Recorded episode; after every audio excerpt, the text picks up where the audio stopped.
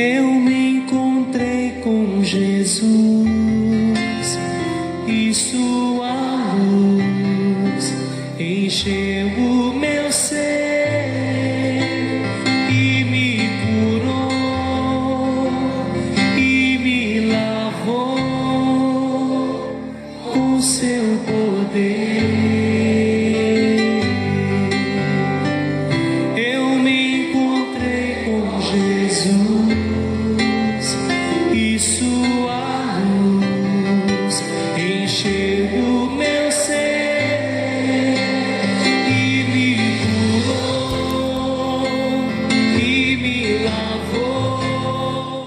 Graças a Deus que temos sido abençoados por Deus, temos sido abençoados por Jesus, temos sido alcançados pelo Espírito Santo e a palavra de Deus tem transformado as nossas vidas. Sermão do Monte, por que desta canção? Eu me encontrei com Jesus e a sua luz encheu o meu ser. Os ensinamentos do Sermão do Monte eles não são tão fáceis de nós ouvirmos como do encontro anterior em que falamos do homicídio, quando Jesus disse que a lei dizia não matarás, mas qualquer que se levantar contra o seu irmão é um assassino, cometeu um homicídio, é forte, não é? Então, o Sermão do Monte é para endireitar as nossas veredas. São palavras fortes, elas não vêm da minha parte, não é intencional, não tenho nenhum propósito de usar nenhuma comunicação, nenhuma linguagem mais forte ou áspera de modo nenhum. O objetivo do nosso estudo é abrir o que a palavra de Deus tem dito e nos confrontar. O confronto de Deus é uma demonstração do amor de Deus por nós, porque quando somos confrontados, então podemos ter a oportunidade de sermos transformados. Está chegando até você mais um encontro com Deus. Eu sou o pastor Paulo Rogério, da Igreja Missionária no Vale do Sol, em São José dos Campos.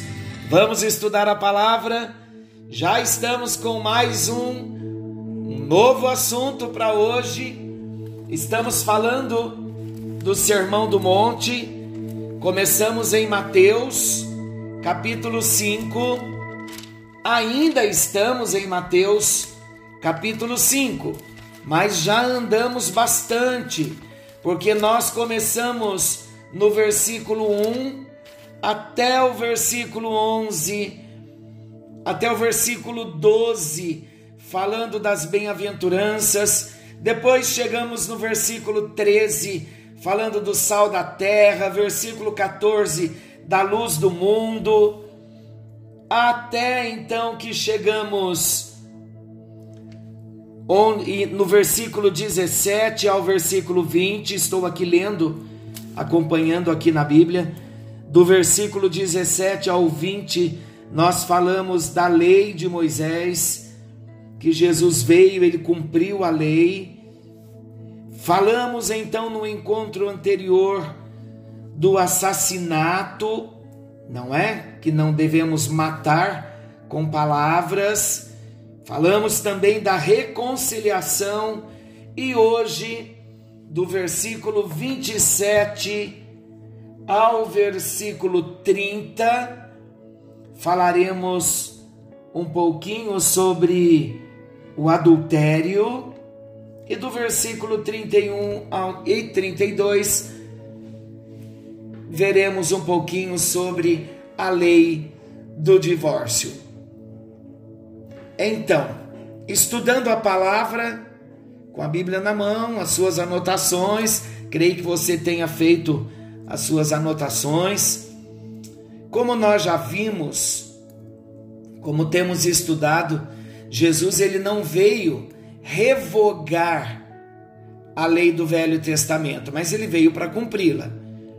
E ele mesmo afirma que ele deseja excedê-la. Nesse estudo de hoje, nós veremos como Jesus ensinou sobre os pecados morais e, em especial, sobre o adultério. A ênfase que nós queremos dar aqui é que Deus não observa e não se importa apenas com o nosso comportamento exterior, mas Deus se importa principalmente com a intenção do coração. Mateus capítulo 5, versículo 27 ao 32. Vamos ler? Vou ler na nova versão internacional. Vocês ouviram o que foi dito? Não adulterarás? Estou lendo. Mas eu lhes digo, Jesus, qualquer que olhar para uma mulher para desejá-la, já cometeu adultério com ela no seu coração. Se o seu olho direito o fizer pecar, arranque-o e lance-o fora. É melhor perder uma parte do seu corpo do que ser todo ele lançado no inferno. E se a sua mão direita o fizer pecar, corte-a e lance-a fora. É melhor perder uma parte do seu corpo do que ir todo ele para o inferno. Foi dito: aquele que se divorciar de sua mulher deverá dar-lhe certidão de divórcio. Mas eu lhes digo que todo aquele que se divorciar de sua mulher, exceto por imoralidade sexual, faz que ela se torne adúltera, e quem se casar com a mulher divorciada estará cometendo adultério com ela. Vamos refletir então, fazendo algumas perguntas para desenvolvermos o nosso assunto. O que mais chamou a sua atenção nesta passagem bíblica? Nesses versículos que lemos. O que você entende da expressão olhar para desejar. Por que Jesus chama isso de adultério? O simples olhar e cobiçar para Jesus já é adultério. Por quê? Você concorda com isso? Você também observa que Jesus colocou o desejo no mesmo nível do adultério? Por que você acha que ele fez isso? Muitas perguntas, não é? Mas precisamos pensar. O que você acha que Jesus quis dizer com arrancar o olho e cortar a mão? Isso é muito sério. Seria uma ação literal que ele espera de nós? O que isto significa de fato? Então vamos começar. E eu quero começar destacando que Deus olha a intenção do coração. Quando Jesus diz qualquer que olhar, o que ele condena não são aqueles pensamentos repentinos e não intencionais que muitas vezes assaltam a nossa mente. Mas Jesus ele condena o desejo intencional. Vou explicar. Nem todo pensamento que vem à nossa mente é pecado. Alguns pensamentos surgem independentemente da nossa vontade. Todos nós passamos por isso. Alguns pensamentos insistem em vir à nossa mente, mesmo quando nós não os queremos conosco. É verdade o ditado que diz: você não pode impedir um pássaro de pousar na sua cabeça, mas você pode impedi-lo de fazer ninho. É interessante nós notarmos, eu vou repetir a frase, mas eu vou ler a frase toda de Martinho Lutero. Ele escreveu esse pensamento. Não podemos impedir que os pássaros voem sobre as nossas cabeças, mas podemos impedir que eles façam ninhos sobre elas. Assim também, frase de Martinho Lutero, assim também não podemos nos livrar de sermos tentados, mas podemos lutar para não cairmos em tentações. Martinho Lutero. Então, alguns pensamentos, vamos entender direitinho. Alguns pensamentos, eles vêm do diabo. Que pensamentos? Pensamentos de lascívia, pensamentos de impureza, e não há como impedi-los. Outros vêm a nossa própria natureza carnal. Sabia disso? Sabia que há pensamentos que vêm da nossa própria natureza carnal? Mas assim que eles aparecem, nós devemos enxotá-los. Deixar que eles fiquem em nossa cabeça, isso sim já é a nossa escolha. Muitos desistem de ter vitória contra o pecado porque não compreendem esse processo. Quando surge um mau pensamento, acham que já pecaram e sentem-se sujos e desanimados e desistem de lutar. Não é porque um pensamento impuro veio à mente que já houve o pecado. O pecado é deixar que ele permaneça ali. Há outras pessoas que totalmente diferente, quando chegam pensamentos, se namoram dos pensamentos permitem os pássaros irem criando ninho. Aí não tem como fugir da tentação, porque está se entregando e o pecado vem, o pecado acaba sendo consumado. Então não é porque um pensamento impuro veio à mente que houve o pecado. O pecado é deixar que ele permaneça ali. Por isso, quando pensamos, quando pensamentos nos assaltam, o que nós temos que fazer é tomar o controle da nossa mente e rejeitar aquela sugestão. Ao contrário do que muitos pensam, podemos ter controle sobre os nossos pensamentos. Como nos instrui a palavra de Deus, lá em Filipenses capítulo 4, versículo 8, diz assim: Finalmente, irmãos, tudo que for verdadeiro, tudo que for nobre, tudo que for correto, tudo que for puro, tudo que for amável, tudo que for de boa fama, se houver algo de excelente ou digno de louvor, seja isso o que ocupe os vossos pensamentos. Em outra tradução, pensem nessas coisas. O problema maior é que nem sempre nós queremos manter o nosso pensamento puro, simplesmente porque nós acreditamos que não está causando nenhum mal a ninguém. Já que tudo acontece apenas em nossa mente, é algo só nosso. Porém, precisamos nos atentar que Deus tem um alto padrão para nós. Ele nos fez para sermos como Ele é e para refletirmos a Sua imagem e o seu caráter aqui na terra. Ele olha o nosso coração. O temor que devemos ter não é só de homens, mas é de Deus. Por quê? Porque Deus vê cada pensamento, Deus vê cada maquinação da nossa mente. A palavra-chave aqui nesse texto de Mateus é intenção. Toda tentação, ela passa por um processo que envolve quatro estágios. Vamos prestar bem atenção nisso.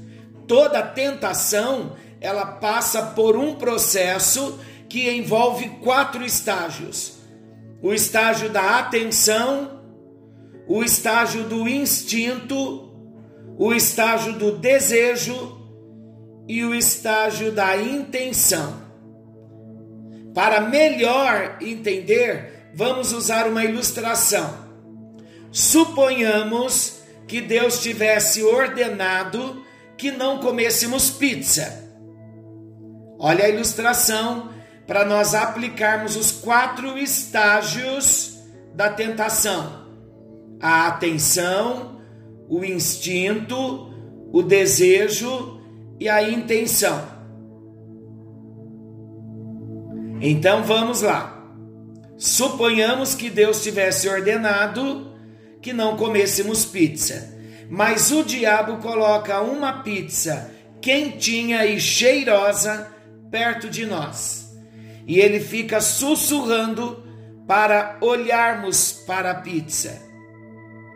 Seu primeiro alvo é chamar a nossa atenção. Depois que ele chama a atenção, olha o que a serpente fez com a Eva. O processo foi o mesmo. O pecado de Eva, o pecado que ela cometeu, passou por esses quatro estágios. A tentação passou por esse processo. Primeiro o diabo chamou a atenção. Depois despertou o instinto. E o que é que acontece? Aconteceu com Eva, e aqui no caso da nossa ilustração, su, o sugestionamento de, de Satanás quanto à pizza, na nossa ilustração. A nossa boca fica cheia d'água. Independente de querer ou não, é instintivo. Nesta hora, Infelizmente, muitos supõem que já pecaram e desistem de resistir. Mas isso não é verdade, pois o corpo foi despertado, mas não houve pecado. A ação do diabo pode ser cortada nesse ponto. Quando o instinto é aguçado, podemos simplesmente nos afastar da mesa e sair dali correndo. José fez isso na casa de Potifar. Essa é a melhor estratégia para nós vencermos o pecado. Quando a esposa de Potifar tentou agarrar José, ele saiu correndo. O problema é que não corremos, e por isso continua o processo da tentação. Se não cortarmos logo, o próximo estágio é o desejo. O diabo então vai seguir insinuando sobre a delícia da pizza e começamos a desejá-la e pensar no quanto queremos aquela pizza. Preste atenção que é só um exemplo, é só uma ilustração. De repente a pizza está sendo uma tentação para aqueles que não podem comer mesmo. Mas até aqui, quando começamos a desejá-la, ainda não pecamos. Ainda não pecamos, apesar de estar muito mais perigoso e de faltar pouco, muito pouco para cairmos. Ainda é o processo, é o estágio da tentação. O desejo se torna pecado quando olhamos e dizemos: Vou comer essa pizza. Foi o que Eva fez. Primeiro ela olhou, ela viu, ela desejou, depois ela tomou o fruto e ela comeu. E o que acontece? Quando nós dizemos: Vou comer essa pizza, andamos em direção à pizza com a intenção de comê-la. E mesmo que no caminho apareça um irmão e fiquemos constrangidos em continuar a fazer o que pretendíamos, já pecamos, pois tínhamos a intenção de comer a pizza. Se houver intenção, já houve pecado. Deu para entender? Volte depois essa parte, veja novamente, ouça novamente a ilustração onde nós passamos pelos quatro estágios: a atenção, chamada de atenção, o instinto, o desejo e a intenção. Quando partimos para, então a intenção, o pecado já foi concebido. Mesmo tendo cometido por inteiro ou não, a intenção já foi pecado. Então, fica aqui uma grande, um grande ensinamento para nós. Se queremos ter vitória, nós precisamos correr nesse estágio da tentação precisamos fugir como José. Está claro? Então vamos repetir. Se não cortamos logo, o próximo estágio é o desejo. O diabo segue insinuando sobre a delícia da pizza e começamos a desejá-la e pensar no quanto queremos aquela pizza. Ainda não pecamos, apesar de estar muito mais perigoso e de faltar pouco para cairmos, ainda é a tentação. O desejo se torna pecado quando olhamos e dizemos: Vou comer essa pizza. Andamos em direção, olha que sério, hein?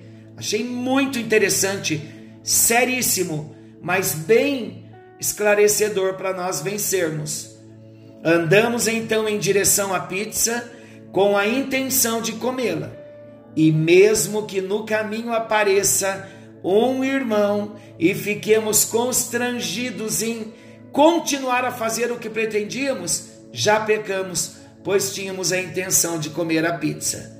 Se houver intenção, já houve pecado. Agora, de repente, de repente não, a gente sabe, né, que Deus fala conosco em todo o tempo. A pizza, obviamente, é só uma ilustração. Mas que níveis de tentação, que tipos de pecado, que tipos de laço o diabo tem armado para nós. Precisamos muito, mas muito mesmo, da nossa vigilância. Para Deus, o que vale é a intenção do coração. Se alguém saiu de casa para matar alguém e não matou, porque não encontrou a vítima, para Deus já assassinou. Se saiu de casa para ir a um motel com alguém, mas furou o pneu do carro, para Deus já pecou, porque Deus olha a intenção. É disso que Jesus está falando no Sermão do Monte. Não se brinca com o pecado. Deus o leva muito a sério, porque Deus nos ama. Ele tem outro propósito para as nossas vidas do que andarmos por aí nos machucando, nos ferindo, nos manchando, nos maculando com o pecado. O Senhor deseja que nós sejamos como Ele é, como Ele é santo, e esse desejo de Deus é para a nossa felicidade, é tudo que Deus deseja. Então vamos sondar nesse encontro com Deus as intenções do nosso coração Vamos colocá-las diante de Deus e pedir que Ele nos ajude. Vamos pedir que Ele já nos perdoe. Não vamos permitir que o pássaro venha fazer ninho. Não vamos ficar namorando a tentação enquanto o pássaro está na cabeça. Se ele pousou, vamos repreender para que a tentação não venha passar para os outros estágios até chegar no estágio da intenção, porque quando chega na intenção, mesmo que não tenhamos literalmente cometido, já pecamos contra o nosso Deus.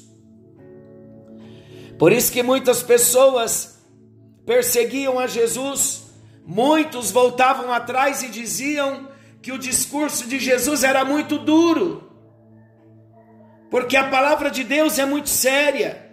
Sermão do Monte são os ensinamentos, é o discipulado que nós estamos vivendo, é a transformação, é a limpeza, é a obra da santificação que está começando nas nossas vidas. Deus tem esse propósito para mim e para você. Ele quer que nós vivamos como discípulos na terra e um discípulo na terra, ele tem que refletir a imagem, o caráter do seu mestre, o caráter de Jesus. E com pecados nós não manifestamos quem Jesus é. Muito pelo contrário, o pecado nos separa de Deus, o pecado nos afasta de Deus. Pode parecer tão difícil quando nós falamos apenas de uma intenção que ela é tão grave quanto o cometer o pecado.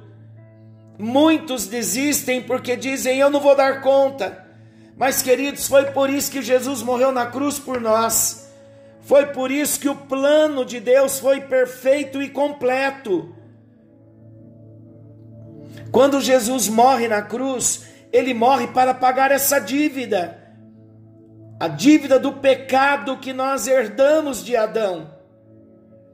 Quando nós recebemos Jesus em nossas vidas, nós nascemos de novo, sem a natureza de Deus em nós, sem a vida nova de Deus em nós, nós não vamos dar conta, não vamos vencer. Mas ele sabia que nós não venceríamos por conta própria. Por isso ele coloca da vida dele mesmo dentro de nós. Por isso ele coloca a Zoe, a sua vida eterna, a vida com qualidade da vida de Deus. Ele então coloca a sua vida dentro de nós, ele nos dá o seu Espírito, o Espírito Santo, que vai nos ajudar, vai nos ajudar a fugir, vai nos ajudar a santificar a nossa vida, a mudar a nossa postura, a mudar os hábitos. Saiba que eu e você nós não estamos sozinhos. O amor de Deus nos alcança. De repente, nesta hora, você está precisando de um encontro com o perdão de Deus, porque você já passou do estágio da intenção. De repente, você está preso em algumas armadilhas, em alguns laços de pecado, mas hoje, quando confessamos os nossos pecados, ele é fiel para nos perdoar. Se é perdão que você precisa, há suprimento em Deus de perdão. Se é a ajuda de Deus, é a misericórdia, Ele é rico em misericórdia. E Ele quer nos alcançar. A palavra de Deus diz que a mão do Senhor não está encolhida, para que Ele não possa abençoar e nem o seu ouvido agravado para que não possa ouvir. O nosso Deus é fiel, ele está atento a tudo e ele quer nos alcançar, ele quer nos abençoar.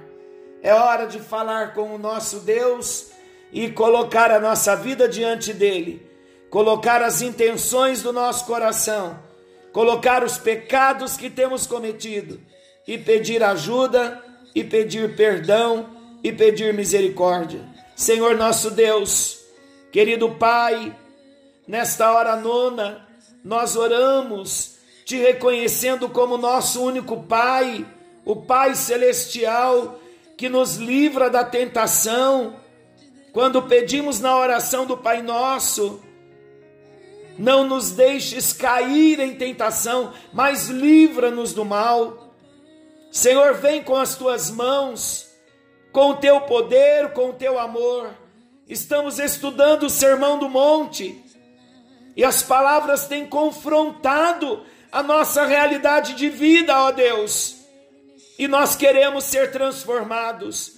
Precisamos entrar pelo caminho do arrependimento. Nós nos arrependemos, pedimos perdão a Ti, ó Deus, porque nós não vigiamos caímos em laços de pecados, porque passamos pelos estágios da tentação e não vigiamos e consumamos o pecado, as intenções.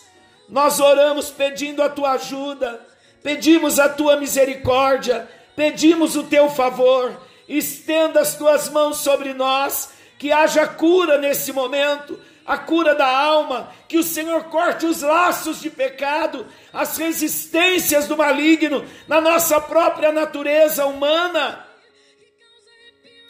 as intenções do nosso coração, a Deus, vem nos limpando por amor de Jesus, nos perdoa, nos purifica, nos limpa com o sangue do Senhor Jesus Cristo. Queremos viver para o louvor da tua glória. Ajuda-nos. E é no precioso nome de Jesus que nós oramos, certos de que as tuas mãos estão estendidas sobre nós.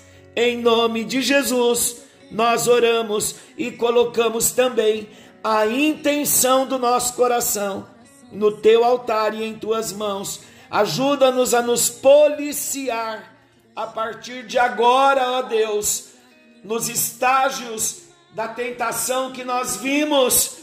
Ajuda-nos, ó Deus, quando o pecado chamar a nossa atenção, quando os instintos forem aguçados, quando o desejo chegar, ajuda-nos, ó Deus, a abortar todo pecado, toda prática de pecado, antes de chegar na intenção do coração, para não pecarmos contra ti. Em nome de Jesus nós oramos. Amém. E graças a Deus. Que o Senhor te abençoe e te guarde. Querendo Deus, amanhã estaremos de volta nesse mesmo horário com mais um encontro com Deus. Que eu perca dinheiro e perca amigos, só não quero perder.